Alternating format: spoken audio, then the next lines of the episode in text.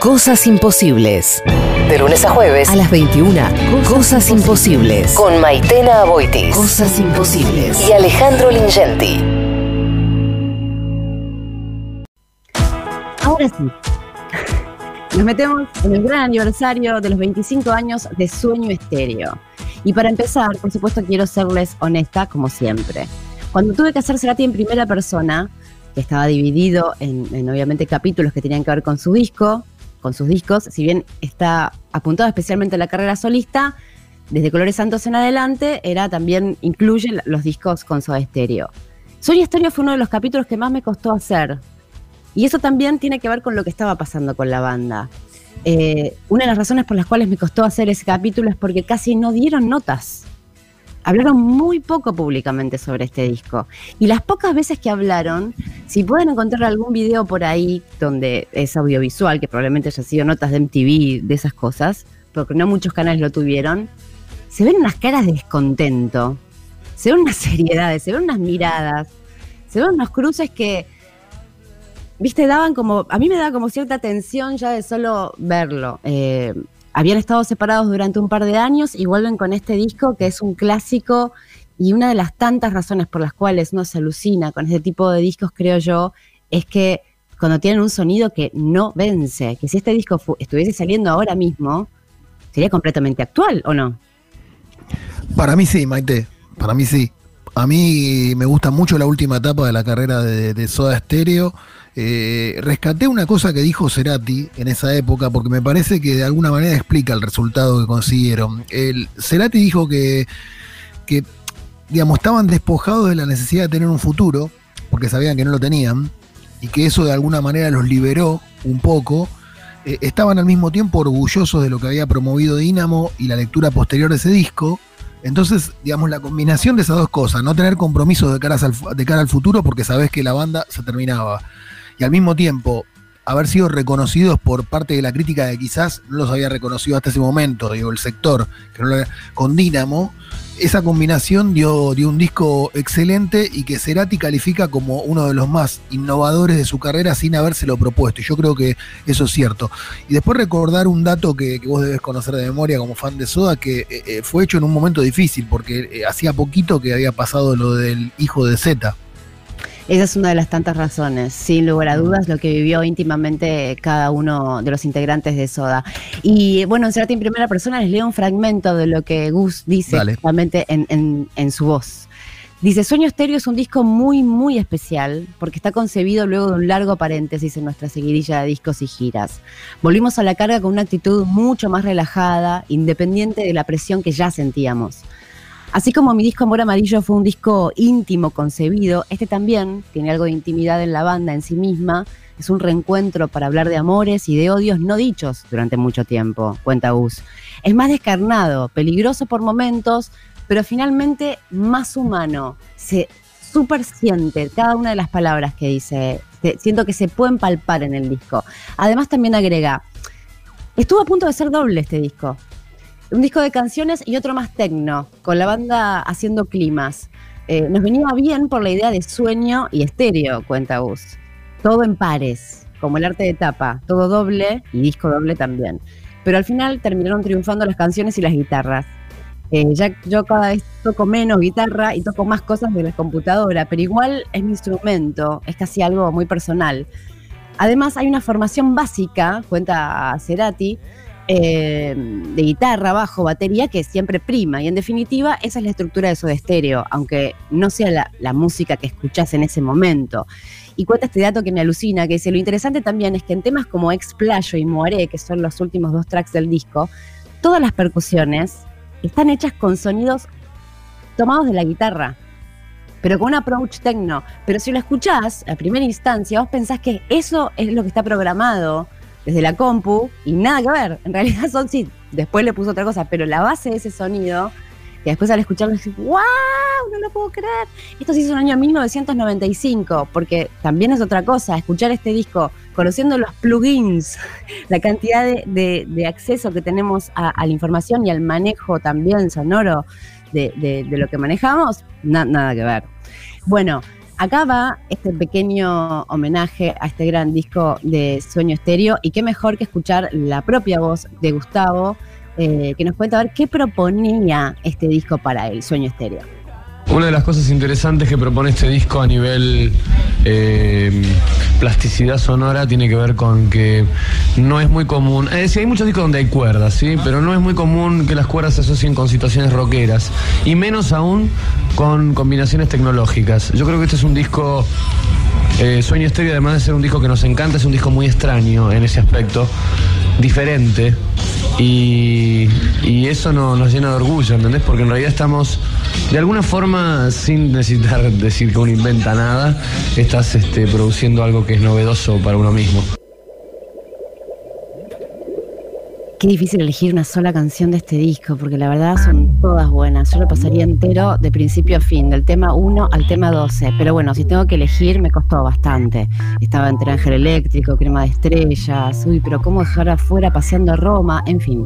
Me quedé con esta canción porque es la canción que más siento cerca, porque me hace muy bien escucharla y porque sé que también era importante para Gus. Se llama Pasos Y también a muchos fans de Soda les gusta mucho esta canción. Así que niño para ellos. Estamos celebrando en Cosas Imposibles los 25 años de Sueño Estéreo en el Destape Radio.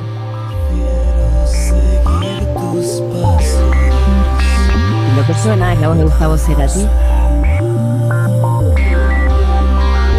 En tus oídos suena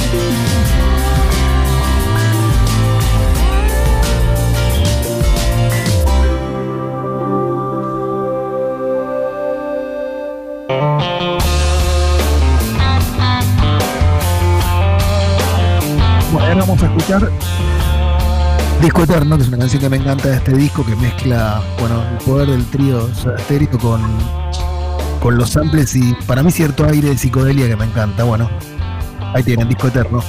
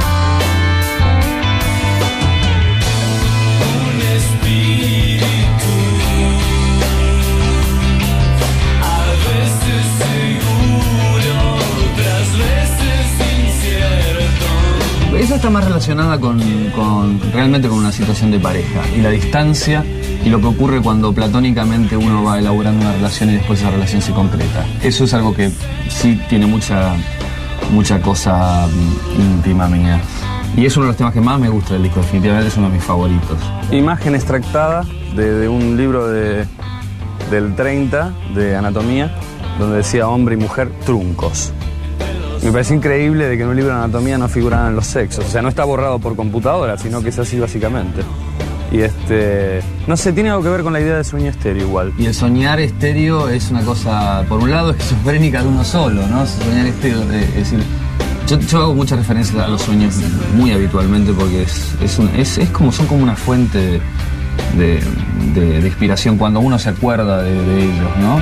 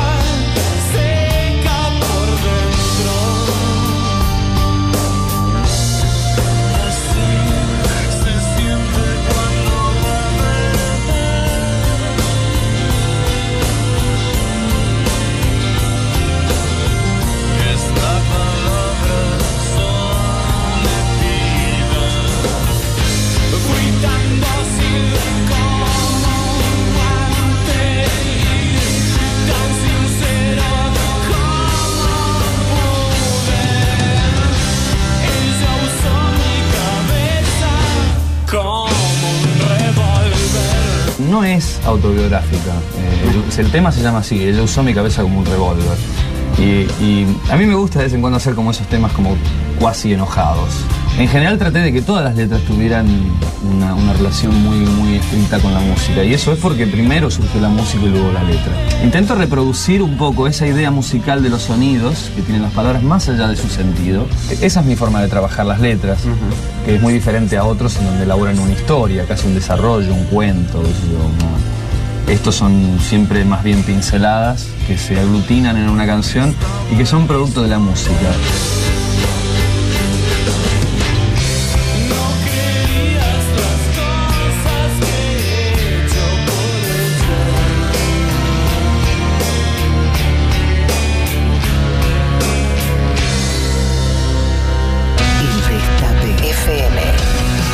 107.3